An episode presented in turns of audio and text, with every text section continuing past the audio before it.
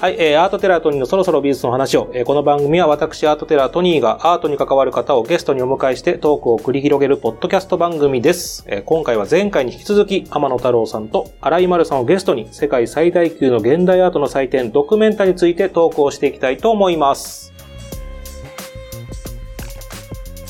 さあ、ということで今回も前回に引き続き2002年8月に東中野にオープンしたばかり日本初のポッドキャスト収録スタジオ付きのビアバー雑談で収録をしております。ということで、もう3人とも多分ビールが好きなメンバーですので、うん。もうビール飲み飲みながらややりませんかということで。イェーイ。未成年も飲んでいいんですか？おっさんが何を言う？誰よりも年上だって最初言ったじゃないですか。さあということで、後半飲みながらやろうかなということで、なんと、お店の方からのおすすめの今ビールが届きましたということで、どっちから開けましょうか？手弱。はい、えー今来たのがですね、バーンドミルカスケーディアンリズムブラックということで、IPA とポーター、ブラック、ね、黒ビールの合いの子のようなビール。じゃあ僕はそちらにしてみようかなと思います。はい。マルさんが開けたのがですね、エクスプローティングレインボーズというビールで、ドイツのビールすごい名前だぞ。だったかな？かわいいですよね。山の絵が描いてあってあ、おしゃれです。はい。じゃあ乾杯しましょうか。おお疲れ様です。あどうも乾杯。アインプロジットっていうね、ドイツ語で。あ、そうなんです。あ、そう、ドクメンタの回ですからね。今日はドイツ語、ドイツ式で。急に言われたら何のこっちゃうだと。ごめんね、インターナショナルで。あそうですね。ちょっと額が出ちゃいました。で額じゃなくてうん、インターナショナルで。あ、そうね。ドイツのあれだったんですか？なんか、あれ？ドイツはねあ、林間学校でよいったねあ、。そうですね。うんあ、ケンブリッジでしたっけ？オックスフォードでしたっけ？もういい加減覚えてくれすいませんすいませんオックスフォードです。オックスフォードが小学 I 校 was born in Oxford. で、え、その待って、本当？でキンダーガーデンはパリのさんが子羊言うと幼稚園。本当だと思っちゃう。中学はパリ。あローマ。ちょっともう、おじいちゃんになってかわいそうなんですよ。なんかこう、現実とね、あの、あれがごっちゃになっちゃったんで、この。真顔で言うから本当かと思っちゃう。本当です。あの、ドクメンタの、あの、スマホの作品見てからもう現実とね、あの、何かがごっちゃになったまんま、曲まで来てるから。はい。そう。さあ、ということでですね、今回ドクメンタの15ということでございまして、丸さんが言ってきたばかりのお話を聞きたいなと思ってるんですが、どんなドクメンタだったかのっていうのを僕の方から簡単にご紹介したいと思います。2022年第15回のドクメンタのテーマは、アートより友達というテーマになっております。こちら、インドネシアのアーティストコレクティブ、まあ、集団ですね。ルアン・ルパが芸術監督に選ばれ、テーマはこういうものに選ばれ、えーアートより友達になりました。えードクメンタの芸術監督をコレクティブ、この芸術集団が、えー担当するというのは初めてで、これアジア人としても初めてだってことですよね。はい。えーまあニュースのメディアであの、特にね、美術手帳のウェブ版とかでもあの見てる人もいるかもしれませんが、なんか今回ドクメンタ15では反ユダヤ主義に関する話題が取り上げられてまして、なんかちょっとね、殺伐としたような印象がなんかニュースで報じられていたんですが、実際行ってみてどうだったのかなというのも、もうこれはもうマルさんに聞いてみようかということで、どうでした？まず。いや、私もちょっとそのユダヤうん。の件でうん。怯えてたんですけうんどうんうん、実際行ってみたらすごい盛り上がってて、お客さんもいっぱいいるうん。し、もういくつか撤去されちゃった作品とかうん。見れないのがあったんですけど、それ以外は、あの、和気あいあいとというか盛り上がってる雰囲気で、うんうん。うん。あのニュースは何、何だったんだろうとか、こう、え、あのだから、うん。その向こうでもそんなニュースになってないの？なんかそのユダヤ系と、結局何が撤去されちゃったのか？そのインドネシそうタリバ、タリンパティさんという方の兄弟作品、民衆の正義という高さ8メートル近い壁画に、まあ、1965年のインドネシアの大虐殺の場面が描かれてたそうで、これが、まあ、壁画。黒い布で覆われたということで、で、その後撤去されちゃった。といううん。ことでなんか殺伐としてるんじゃないかってなったけど、別にそうでもない。そうでもないうんし、多分その、あんまり、ね、あの、電波で言いたくないですけど、まああの、ナチス問題とかって結構、まあ、ねセンシティブなね、うん問題です。だから、うんずっとそれ見張ってる人がいて、うん。みたいな感じみたいうんで、うん。い結構言っちゃう人は言っちゃうけど、うんそうじゃない人はあんまり気にせずにうん。見てるみたいな感じ。じゃあ別になんか楽しい感じでは？そうですね。ねあの、でも、ヒトシタエルさんの作品が、多分彼女はそのユダヤ問題があって、降りたみたいで、見れなくなっちゃったりとかは、まあ、いくつかあったかなっていう感じ。あの、数年前にあの、それこそその芸術祭で言うと、愛知トリエンナーレが、なんか結構色と揉めて、実際行ってみたら3分の1ぐらい作品がもう見れないみたいな状態になってて、むしろ殺伐として、なんで僕はあの時思ったけど、そんな感じではない。ではないですね。なんかそれのもっとひどい版なのかなって勝手にこのニュースでは思ってたけど。そんなことないです。意外とそんな感じなんだ。へえ。実際このアートより友達ってどういうテ ーマなんですかね、これ。どう、どう、どういうんですか？これ、天野さんはなんかご存知ですか？いや、だから、その、美術とかね、うんうん、美術とかないっていうか、まあ、まあ一応アートは美術として、で、その言葉を聞くと大体美術作品を思い浮かべるわけでしょ、ものとしての。でな、なんとなくそのものとしての絵とか彫刻を見に行くのが、そういう国際美術展ならね。だけどそれはさっき言ったように、そのものって今市場の、市場でも取り扱われてる。まあこれはもう19世紀以降美術は世俗化したいっていうふうに言われてんだけど、で、それがあまりにもね、お金に換算されるわけでしょ？その当然。だから、別にその美術作品を最終的に作り出すのがアーティストの、あの、仕事だけじゃないじゃんっていうのが、あの、一つメッセージとしてはあって、だから、あの、生きづらい、まあ、まあ、生きづらいっていうか、今、なかなかね、世界中が、その、生きていくのが難しい時代に、アーティストのややってること自体が、あの、本当ああいう風にしていきたい、行きたいんだよねっていう風なことも含めて、その、そういう側面がある、あるでしょ？だから、まあ、まさにそういう、こう、人間の中体っていうか、こう、つながりが、あの、単に国の中のね、つながりだけじゃなくて、あの、隣近所っていうのは隣の国とかさ、も含めて、そういう大きなメッセージがあると思いますけどね。じゃあ実際行ってみて、それこそ前回のね、あの前半で第14回も行かれて、今回5年ぶりに行ってみて、どんな違いというか肌で感じたのがあります？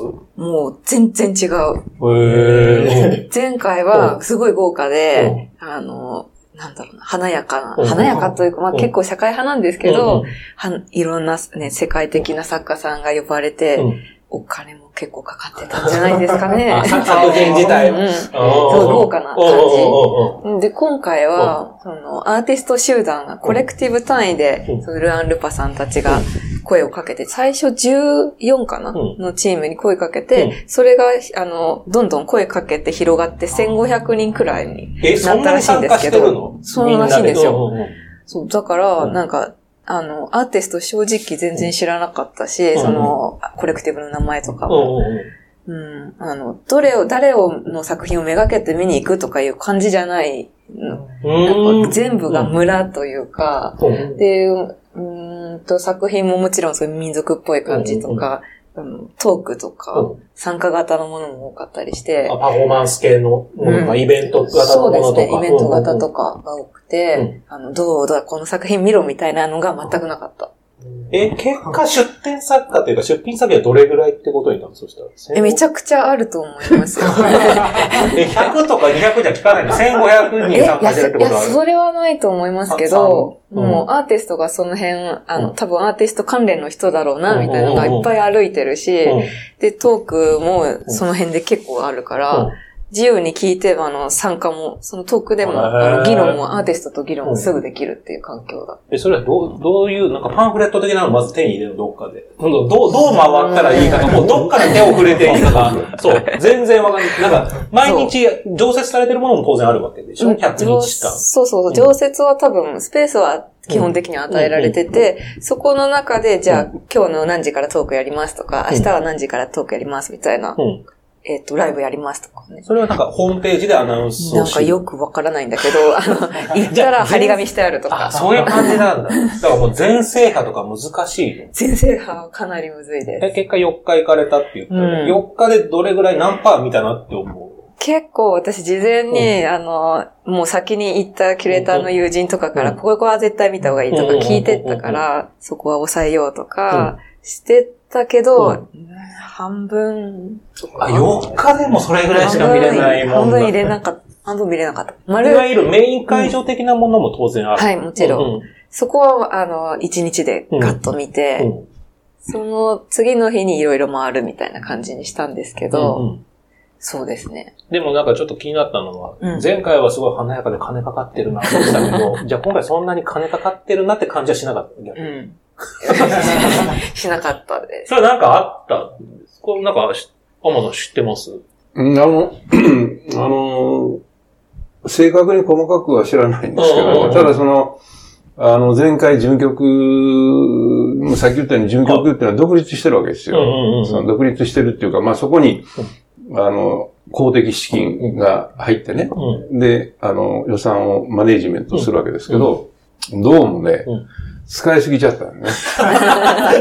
やっぱり。あるある。で、ちょっと待って、ギリシャが財政破綻したことをうん会にしたのに、そこが財政破綻してどないすんねんみたいな話ですよね。何を学んだんだみたいなこといや、まあ逆に言うとさ、あの、両方同じ また同じ。っていうのがあってね。ね。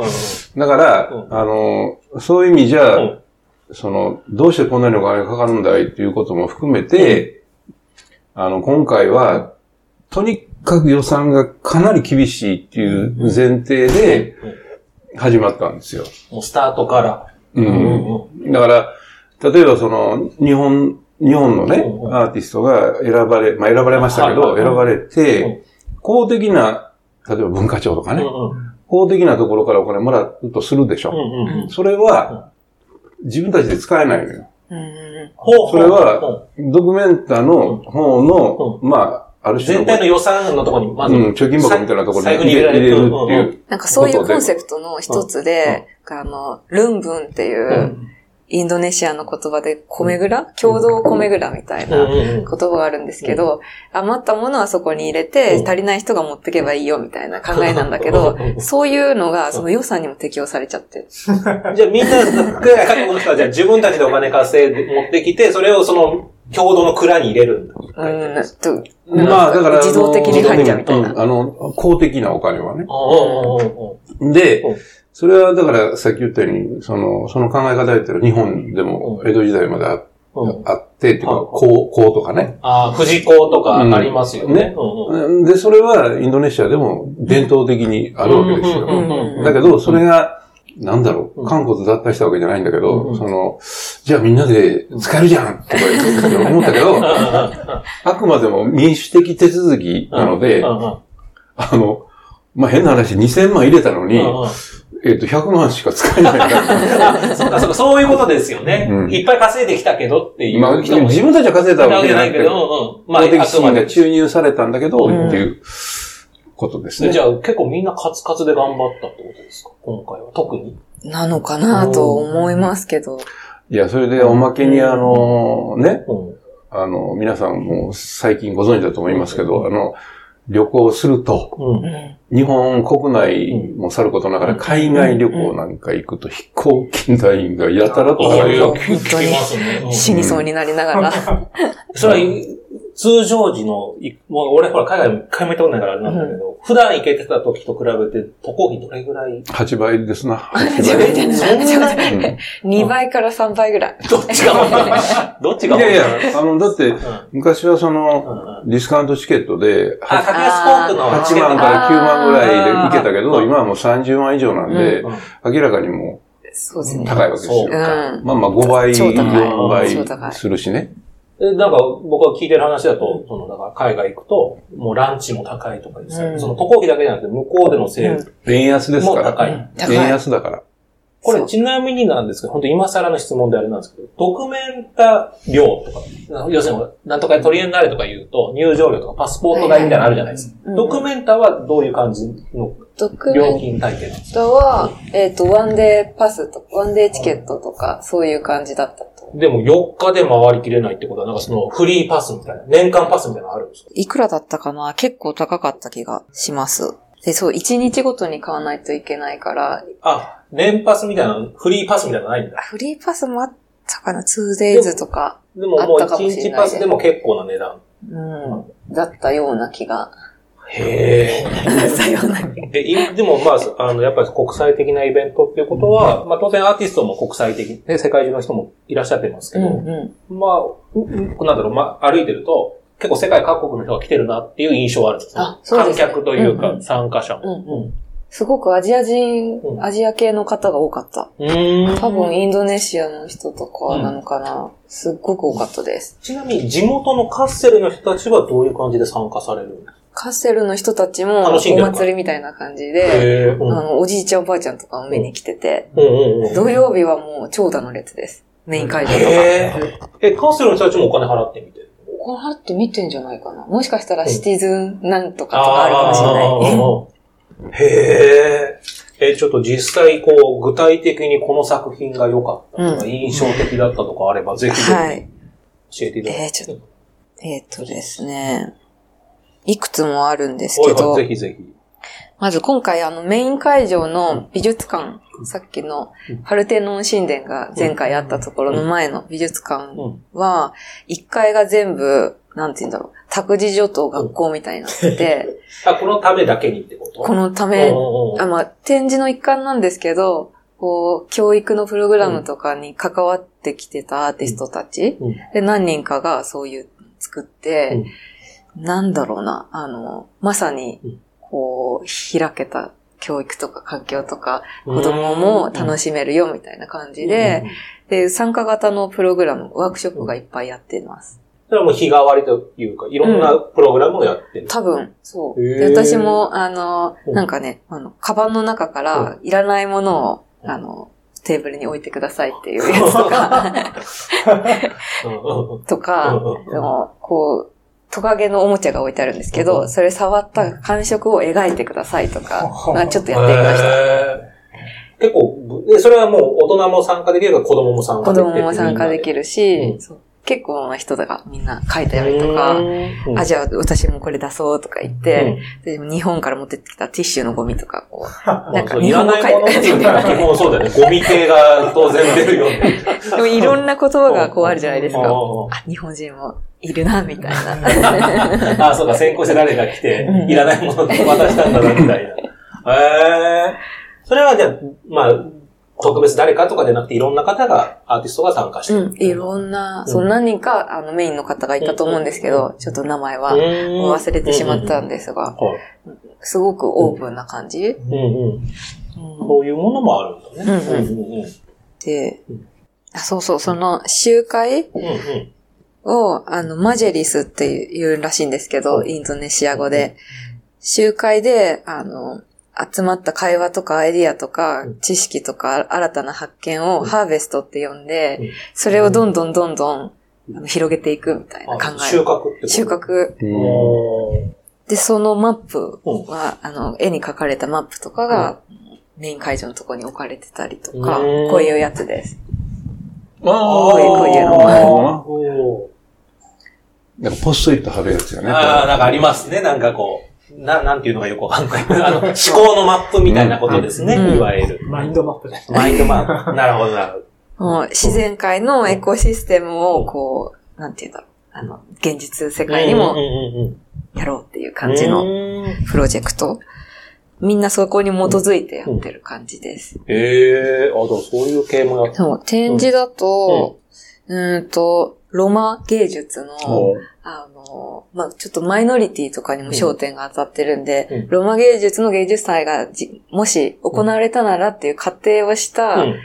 えーと展示みたいなことが行われてたり、それはキルトの作家がその生活の様子をこう、キルトで、うん。えーあ表現した作品とか、そう。ー。こんな感じです。これも同じ展示空間。これも同じところで、うん。えー違う回でや、これ2回かな、でやってます。うんうん。こんなのがあったりとか、あとは、もう一個メインの会場は、うん。入り口が掘ったて小屋みたいな。これなん、でマサイ族の伝統的な住居、おうえーうん。マニヤッタっていう、あの、やつを模した入り口になってうんうんうんうて、ん。そこ入ると、ナイロビのコレクティブの展示があったと。おアフリカのね。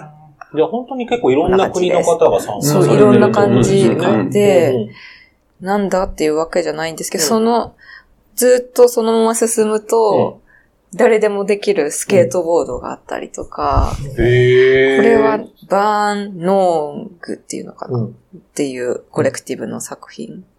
じゃあ結構本当コレクティブがやっぱたくさん選ばれてて、はい、そのコレクティブごとでまたさ作品を作ってるって感じになるんですか、うんうん結構子供とかが遊んでて、うん、あ、いいなと思って、感動したのは、ちょっと中心から離れてる会場なんですけど、国軍ディス協会っていう協会で、えー、のインスタレーション。ハイチの、あの、作家さんハイチのコレクティブのなんだろうな。もう、教会なのに、あの、あ、ブードゥー教？ブードゥー教なんですよ。ハイチだから。なんだけど、ブードゥー教ってちょっとアンチキリストみたいなところあるじゃないですか。なのに、この教会の中で展示やらやらせてもらってて、これはすごいなと。で、こう。カトリック教会じゃないですか、それ。どうなんでしょうね。あの、いや、あの、キリストの像があるでしょ。うんうんうん、そもそもここに。はい、だから、あ、ほら、マリアかなんかわかんないけど、うん偶像崇拝してるんでカトリックなんよね。なるほど、なるほど。プロテスタントは偶像崇拝してないんで。そうか、じゃあ、カトリック教会。でカトリックって、あの、はっきり言って、排他しないんで。そうなんです吸収するから。なるほど。でもなんかその、見たことない融合がじゃあ行われてたわけですね。うん、ね。ですよね、びっくりしましたね。あの、そもそもなんですけど、アートコレクティブってこんなに多くなってるもんなんですか、交際。まあ、昔からなくはないと思うんですけど。まあ、地域によりますね。うん。でも世界中で今だから、ナイロビだとか、ハイチだとか。うん。うん、だからまあ、それは逆に意図的に今回選んだって感じですかね。ルアンルパさん。あの、コレクティブの意味が、うん、例えばそのヨーロッパでもね、うん、アメリカでも日本でもコレクティブってあるっちゃあるんだけど、うん、例えばそのグラフィックデザイナーと建築家とアーティストとかっていう風なコレクティブなんだけど、少なくともインドネシアとか、あの東南アジアのコレクティブとか、アフリカもそうですけど、そういうね、あの、いわゆるこう、プラクティカルな意味のコレクティブじゃないんですよ、別に。なんか日本で言うと、だからよくチンポムが最近、まあまあまあ、まあ、全員アーティストで、みたいな感じ。だから、あの、それこそ本当にあの、お店持って、お店でなんかいろんなもん売って、あの、駄菓子屋みたいなもんなんだけど、で、それで自分らで生活をしたりとか、で、まあ別に仕事はしてるんだけど、なんとなくみんなが集まってっていうふうな、あの、かなり緩やかなコレクティブなんですよね。あ、こ今回の、その、まあ、インドネシアの特に。だから、何かの役に立つために集まってるわけじゃないのよ。いや、なんかの役に立つんだよ。だけど、あの、最終的にこのビルを建てるのに、建築家もいるし、グラフィックデザイナーもいるし、いろいろいるよね、というふうに集まったコレクティブじゃないことは間違いない。ああ、緩やかな週、ちょっと。もっと生活に根ざして、その、生活をしながら、自分たちの活動を、その、担保していくっていうふうな意味で言えば、全然違うと思う。イメージと。グループ YouTuber みたいなことですか？6人組 YouTuber 的な。だから、緩やかになんかいろんなことやってます。え、映像を作るために映画、例えば映画1個作ります、番組作りますっていうので、スタッフがこう、プロが集まってくるというよりは、なんかこう、6人組の YouTuber がなんかいて、それぞれがなんかこう、じゃあちょっと、映像作ってみようぐらいのノリの、イメージと捉えてもいいのかなよくよく見ないと何してんだろうっていう感じなよね。それがきっとそれぞれのコレクティブでも違うだろうし、形が。うんうん。あの、見てきてないからあれで、個人的な率直な意見で、その緩やかなものを見に行って楽しいん。いや、なんかわかんない。です。僕は、やっぱ、わざわざドイツまで行って、それこそ第14回に行ったら、その、ね、発金の本が積み上がってて、その、パルテノ神殿ある。これはわざわざドイツまで見に来たなってなるけど、緩やかな回だったら別にその日本のその辺でやってくれてても、なんかわざわざドイツまで来ましたっていう感が、いや、これは見てないからね。俺は完全な、あの、個人的な感想なんだけど、だからやっぱドイツならでは感はやっぱあったんですか？それは。これは同じことを日本でやってもいいじゃんって思っちゃって、今わかんない。今見てないからなんだけど、やっぱそのカッセルという地でやってる、なんかその街との結びつきは今回結構あったんですか？そうですね。うん、まあ、ドキュメンタでやる意味みたいなのは多分あると思うし、もしこれ同じことが日本でできるんだったらすごいし、やってほしい。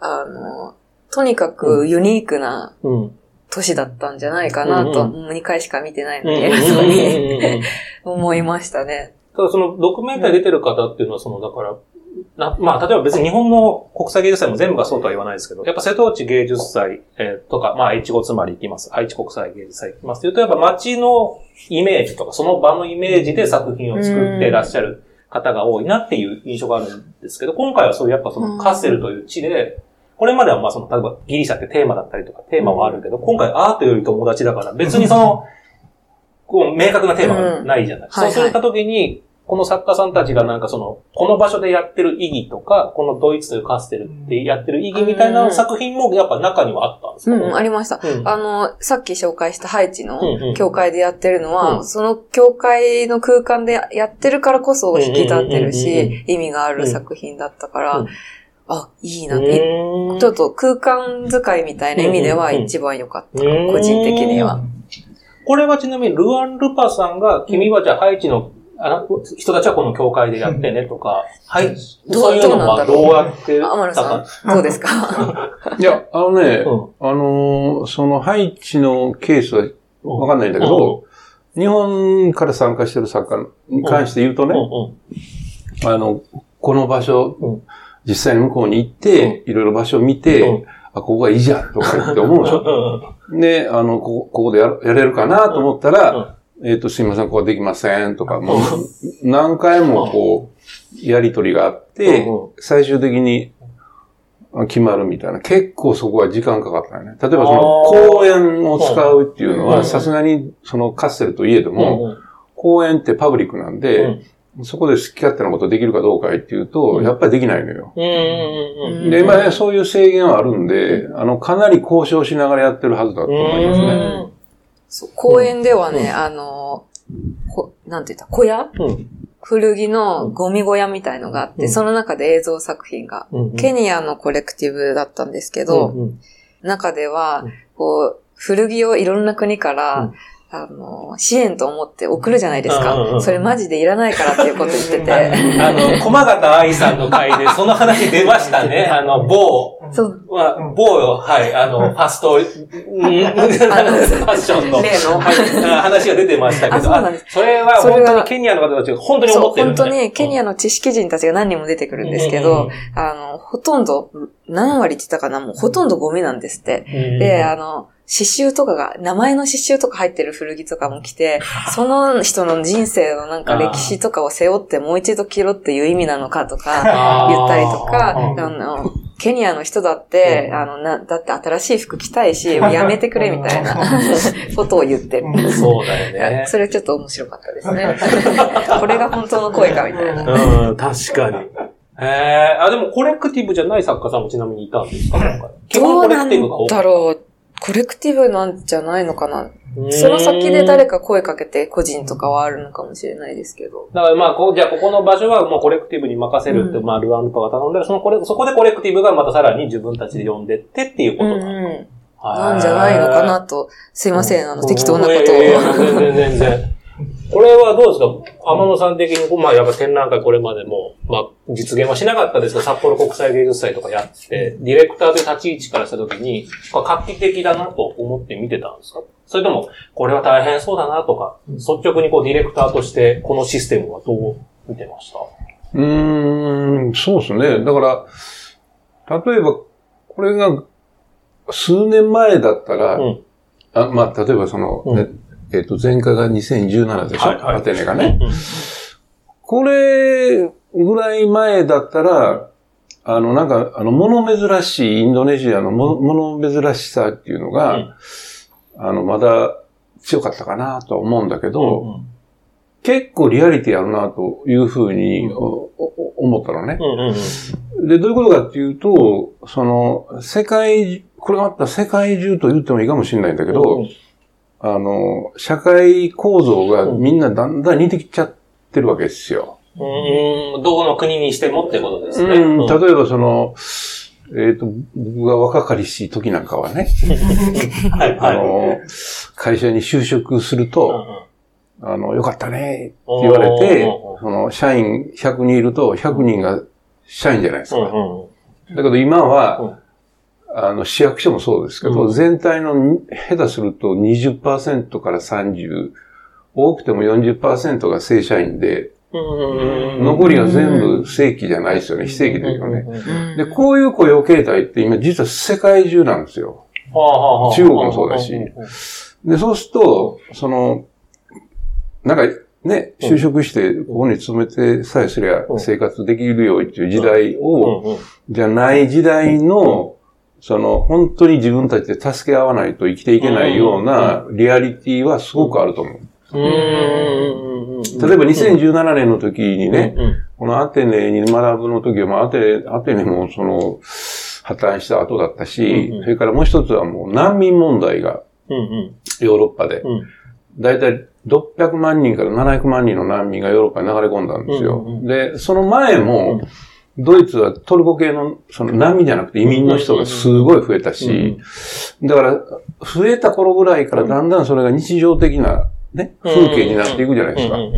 で、あとそのそういうこう雇用の形態っていうかな、社会の構造も単にどっかの国だけの話じゃいよいよなくなってきたので、つまり彼らがやろうとしてる、その技術作品じゃなくて友達作ろうぜみたいなメッセージっていうのは、あながち、その特殊なメッセージじゃないなー。っていうリアリティあるなーっていう感じですけどね。なるほど。ちなみにですけど、他にこう、これはもう素晴らしい。あ、さっき、うん、そのカッセルならではの作品っていうのを思い出しました。あの、地下道というか、交差点で通りが、あの、車がたくさん通るから地下通れるようになってるところがあって。日本でもね、そういう。そこを使ったインスタレーションなんですけど、降りていくとこの、こう、通気口っていうんですか、から音がこう、ちょっと流れてて、なんだろうと思ったら、その、カッセルのなんか人の声がするんですよ。どんどん奥に行っていくと、その録音室みたいのがあって、カッセルの街がどういう風になったらいいかみたいな質問に対して、その来た人が録音して答えるっていう。それがそっちから流れてる。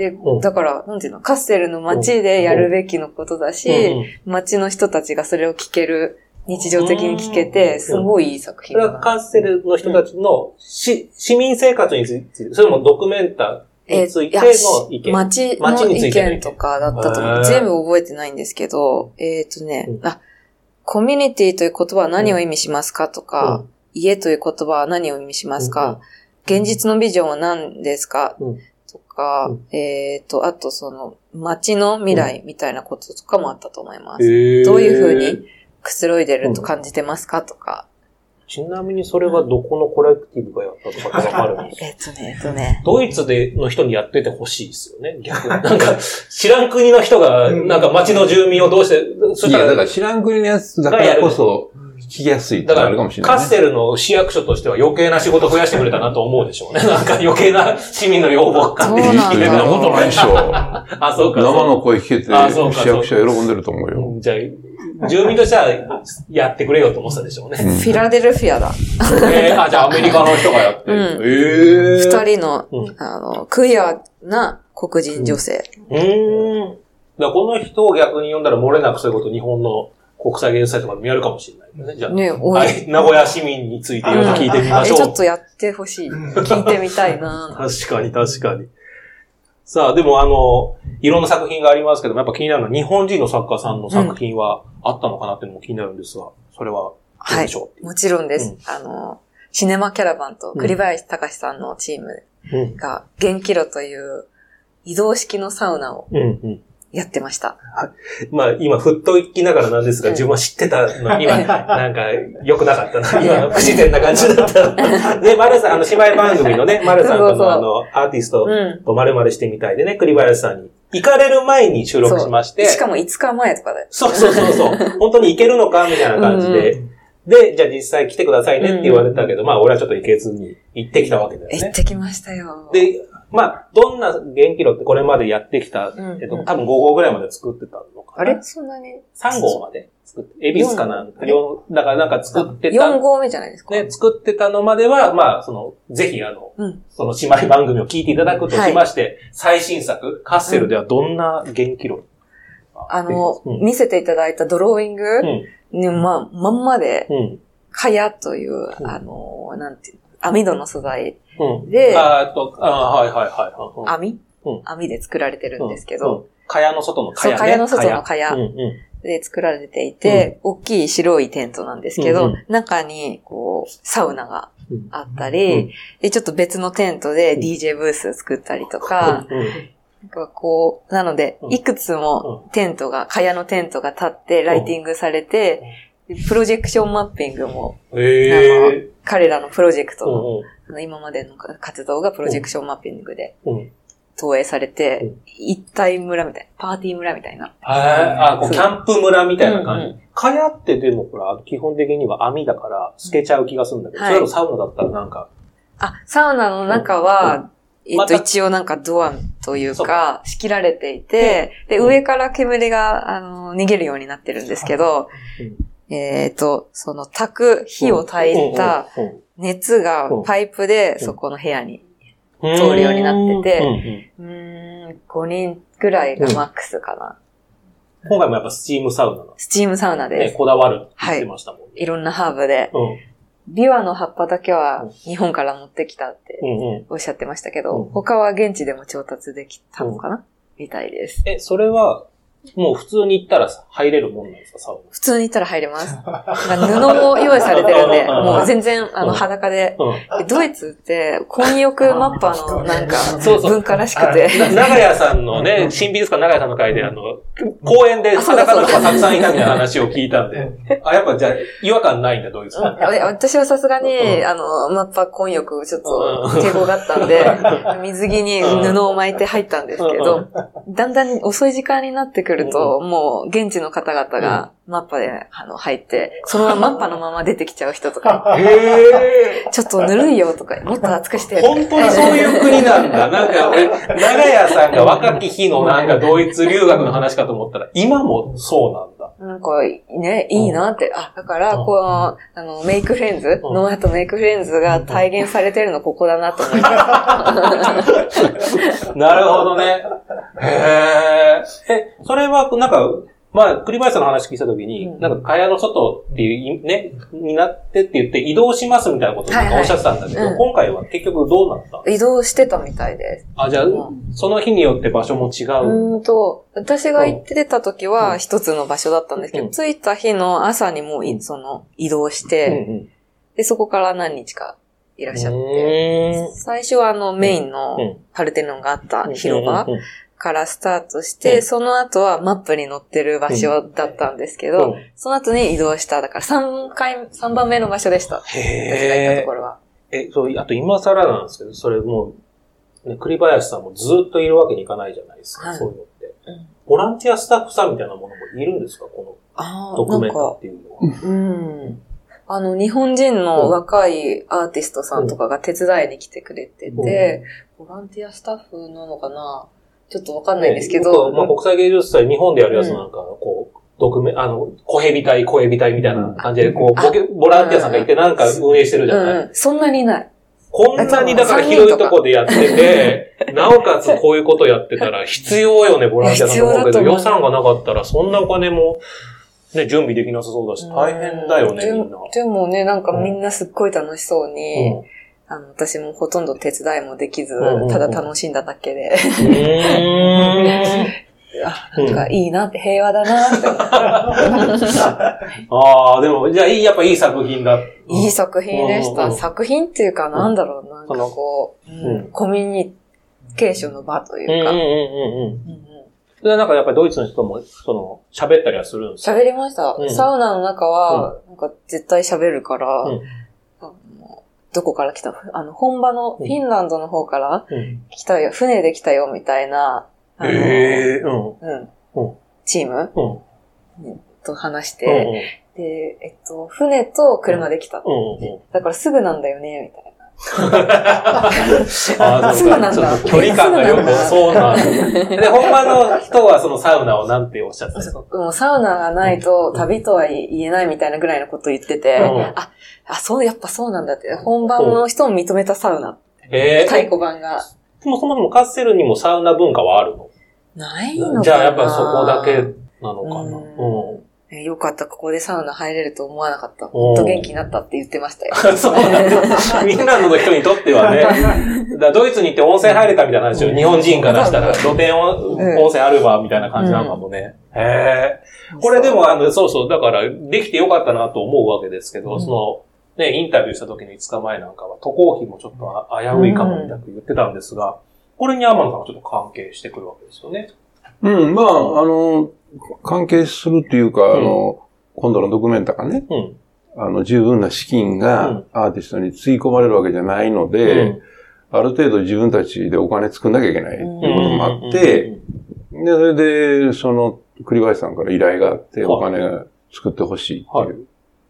でもお金作るのって、そのね、我々学院が一番下手くそな、最 も苦手とする、使うのは天才ですけど。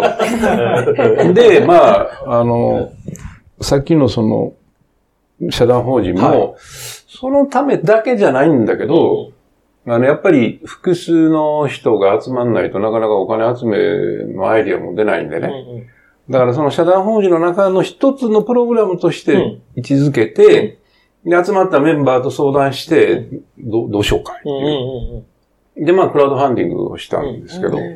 これ目標が450万。越しましたね。おめでとうございます。いや、だからこれはもう本当に俺、僕一人でね、クラウドファンディングの会社に相談しても、絶対できなかったんで、まあ、そういう意味じゃ、メンツっていうか、メンバーが集まったかなと思うんですけど。こういうこと、なんか今、コロナ以降、クラウドファンディングはだいぶ市民権得たなって気がするんですけど、だからあんまりこう違和感ないというか、予算足りなかったら、じゃあクラウドファンディングだ。こういうことってこれまではなんか、そういう名前じゃないかもしれないけど、アート界ではあったないですね。作品作るために。じゃあ結構やっぱ。うん、だから、あの、なんだろう、えっと、公的なね、あの、資金が明らかにどんどん減ってるので、うん、あの、日本国内でも美術館がクラウドファンディングしてる美術館もあるんですよ。はい。山田ね美術館さん、ね。まあ、山田ねもそうだし、熊本の市の現代美術館もそうだし、だから自分たちが活動するのは本来であれば、あの、自治体が予算化しなきゃいけないんだけど、ないんですよ、今お金が。だから、よりポピュラーになりつつあるね。今回そのじゃあドキュメンタでは、その栗林さん以外もやっぱそうやってクラウドファンディングで集まった作品っていうのもあったっぽい感じはあります？どうなんでしょうちょっとそこのね、うん、資金の流れとかは全然書いてないし。うん、うん、その辺わかんないね。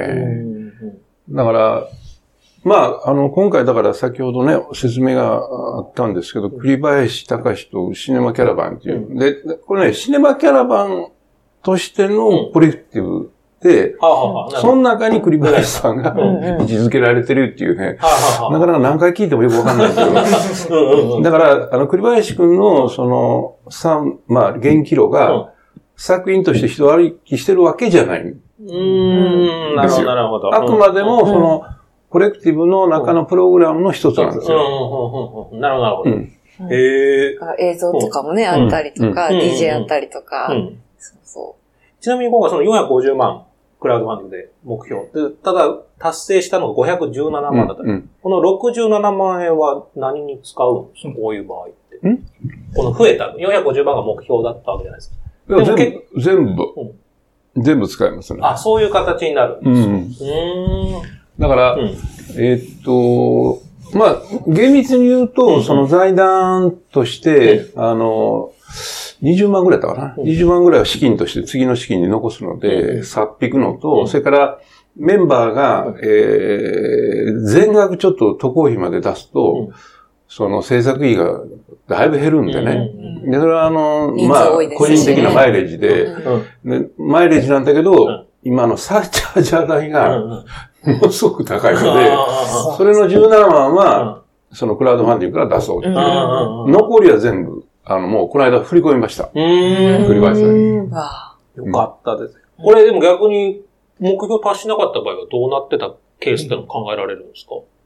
あ、残念でしたですね。なかった。その場合、でも栗林さんも行っちゃってるというか、ドキュメント参加するいや、まあ、あの、本人が借金するしかないですね、個人的に。え、そんなことを背負わなきゃいけないですか、ドキュメンターいや、ドキュメンターってアーティストってそんなもんよ。怖いっすね。え、じゃあそういう人もいたかもしんない。いる、いない出展作家の中には。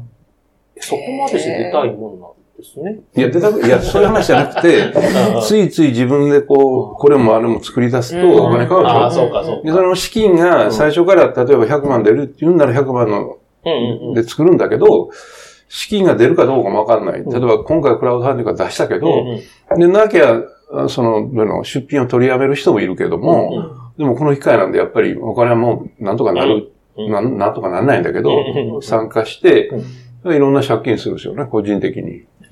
まあ、親から借金したり、うん親戚から借金したり、友達から借金するっていう、いわゆる借金して、でも、っていう人はいますよ。いるんだ。へえ。これはドキュメンタリーだけでなくて、今後もこういうことになりそうだと思います？こういう現象が起こりえますか世界中でいろんな国際芸術祭やってますけど。あのね、うん、例えば、ベニスビエンナーレなんかもそうですけど、あの、アーティストの参加フィーってものすごく低いんですよ。うんうんうんうん。純粋なフィーだけど、えっとね、多分ね、10万ちょっとしか出ない。え、それは、あの制作費として？ギャラってことでいやいや、あの、フィーです。だから、えっと、渡航費は別、それはね。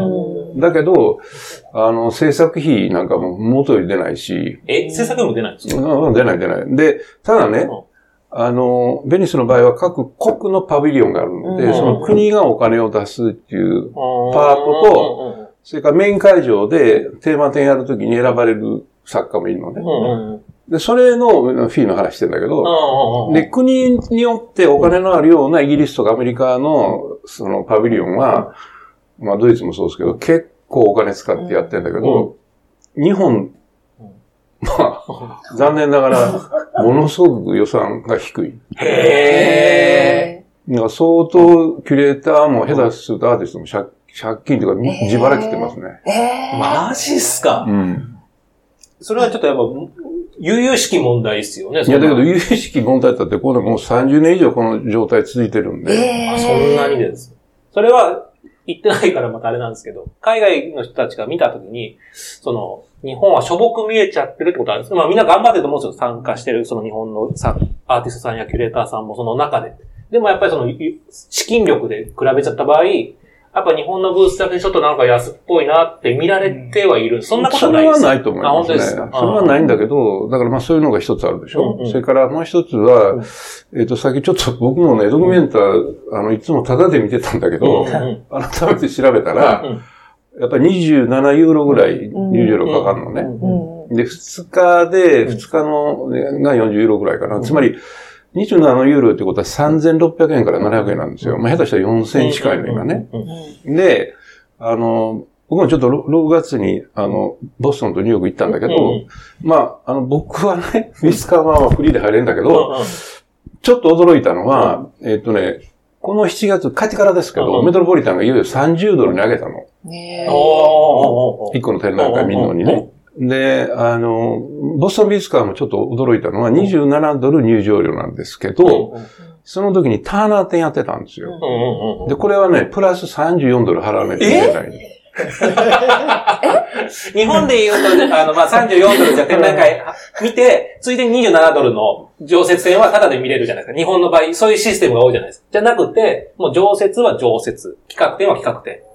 で、ただしねう、あの、ニューヨークなんか特にそうですけど、メトロポリタンに行って30ドル払わなきゃいけないのは私たち、観光客。うん。地元の人たちはアップトゥユーでいいのよ。うんなるほど、なるほど、なるほど。つまり彼らのビジネスモデルは値段上げてるんだけど、それは市民を苦しめるためじゃなくて、うん高くしといて、観光客から取っといてっていう風な一種のビジネスモデルなんですよ。なるほど。ベネチアもそうでしたね。あ、うんそうなんだ。だから日本の場合がね、ああの、知らない間に2000円越してんのね。うんうんうん、今、リスターに。店うんの。うんうん。で、全く議論にならない。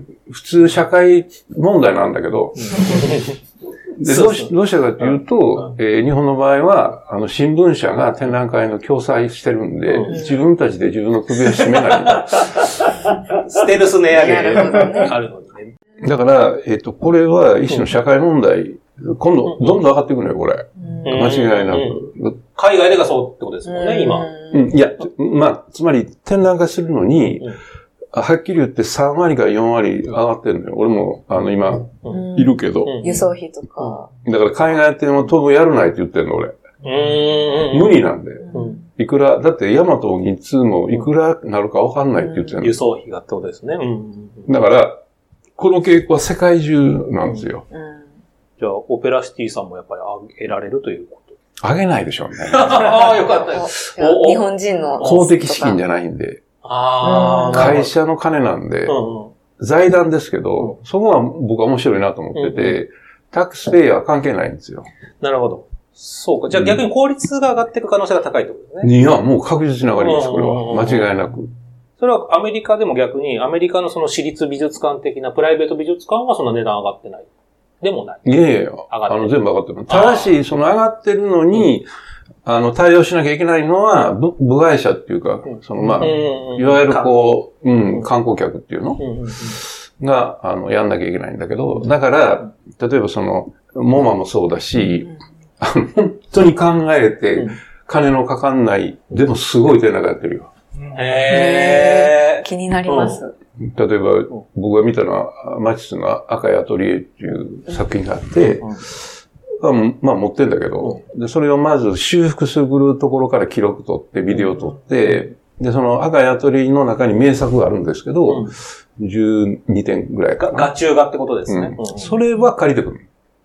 ああ、再現するんだ、その画中画をっていうことですから。うんで、どんなでっかい展覧会かと思うんだけど、3部屋ぐらいしか使ってない。うんうんだけ、ど、ものすごい調べ倒してるのでうん、すごい面白い。へへー。キュレーターさんの力が。うん。だから例えば2年前にやったセザンヌの展覧会も、セザンヌの書いた岩場だけをテーマにしてるへなニッチなテーマをやる。どうして石切り場まで書いてるんだろうだ。ら、セザンヌのガキの時の交友関係から調べて、後地質学者になるようなやつと付き合ってんのよ。えー 面ー、あそう、白い。ああ、なるほど、なるほど。えそんな方だよ。多分これ、あの、収録的には後になるからですけど、今、練馬でやってるマネの展覧会がまさにそうで、小野さんのもう、調べっぷりが異常で、キャプションがもうありすぎて、苦情が来てるっていう。読めない。こんな読めない。でも、まあだから、それがとてもリアルな形で、つまり物理的にできないから何もしないんじゃなくうんうて、ん掘り下げるのよ、もなるほど。そういう時代になってくう。る。うんあなるほどね。えじゃあ、天野さんの展覧会もそういう風になる。楽しみだなー 調べてくれるということですが。でも、今回、まあ、マルさん実際行ってみてですけど、なんか、まあ盛り上がったってことは、じゃあこれ5年後もやるんですかね？この予算は減ったとはいえう、んまだまだ続く。だって5年はもうコロナないでしょ。うん。じゃあ5年後はさすがに俺も行けるように頑張りたいなと。だヨーロッパだってインバウンド、インバウンドで生きてんのもん、彼らも。そうか、そうか。うん。うん。日本もインバウンドで生きなきゃいけないでしょ？うんだから、絶対やりますよ、それは。ああ、じゃあ5年後。観光資源やもん、はっきり言って。で最後に、はい、はい個人、あの、アートはもう十分分かったんで、なんか美味しかったとか、この4日間行ってそのドキュメンタで、んだよね、ドキュカセメンタルって。ええまあ、ないんすか？俺もしかしたら初海外で行こうかなって今考えてたとして、なんかその 4, 4日間のアート以外でここ良かったはない、ない、ないですけど、の。なんか残念なお知らせなんですけど、もうほとんどエアビーで自炊してて、うんうんうん。で、一回だけレストラン行ったマラケシュっていう。おう。金も今高いからってのもあってってこと？それもあるし、あんま美味しくない。うそんなことないと思うんだけど、まあ、特によく知らなくて、あ、美味しくない？あんま、どういう。うん、炒飯もうん、あの、イタリアって書いてるだけで、う俺お前ドイツ料理じゃん。あー。じゃあ、だからドイツにいたのに、えっと、トルコ料理、うん。うん？んトルコ、うん。モロッコ料理か、うんうん。マラケシュっていうお店でうんご飯食べました。そこが美味しかった。ああの、なんかね、なんかね、ショッピングモールみたいな、ちょっとこう、ありましたね。あるでしょ、うん。あの地下が、えっと、フードコートか。ら、あそこは、まあ割と安くてうまいから。あそこにじゃあ、ドキュメンタリー行く人はそこ行くと。間違えてもね、うん。あの、リストランテは入らん方がいいと思う。えー。屋台がいっぱい出てるから、うん。そこでちょっとうんそれで十分十分。十分あ、そうなんだ。それは自然食とかもあるし、か観光地的なのはない。かもう、あの、アート見るだけで精一そうか、杯だそうか、そうか。じゃあ、アート見て、あの、じゃあ、屋台、もしくはフードコートで食べるのがおすすめ。うん。綺麗な街ですよ。うん川があって、なんか広い公園があって、うんうんサイクリングするとかもいいと思うんうんいます。うん。ぜひぜひ皆さん興味持たれた方は、ね、ドキュメンタ16楽しみにしていただけたらなというふうに思います。さあ、ということでそろそろ収録を終わりにしたいなと思いますが、改めてお二人どうですか？収録、今日の収録は。感動しましたね。何がありましたいやいや、こ？の、初めてこ？んな本格的な施設でね。うんラジオっぽいっすもんね、うん環境が。うん。そこですか？ハード面の話だね。ソフト面ではまあ、ね。あとね、うんあ、ビールも飲めたんですよ。はいこんなサービスなかったもん、3回。なくない？この前の時には僕シャンパン持って行ったじゃないですか。飲みながらした飲みながらしましたよ。したっけ？買って持ってったんですよ。忘れられてま割すといいことは忘れちゃうんだよそうですね、本当に。ねまたぜひ1年後にぐらいにまた来てください。は ありがとうございます。い。マルさんどうですか？初ゲストということで今回。あいや、なんか、あんまり普段と変わらなかったです。そうです。じゃあ、今後も通常会でもぜひよろしくお願いいたします。はい、えーこの番組は不定期配信です。各種ポッドキャストサービスのフォロー、購読をお願いいたします。感想、ハッシュタグ、そろそろ美術の話を、えー今後聞きたいテーマやゲストは番組ウェブページまでお願いいたします。